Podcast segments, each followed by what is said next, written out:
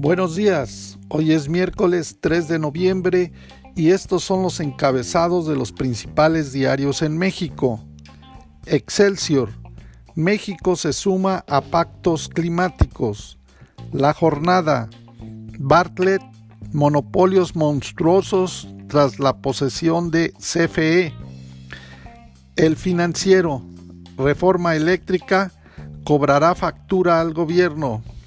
Uno más uno. Robo de identidad podría sancionarse hasta con 10 años de prisión. El Universal.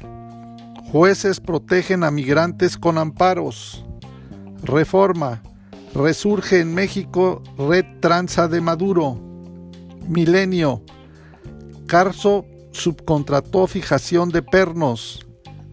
La razón. La 4T quiere su reforma y romper la alianza, pero no va a estar fácil. Romero. Publimetro. Inflación anual se ha comido 16% de los ingresos familiares. El economista.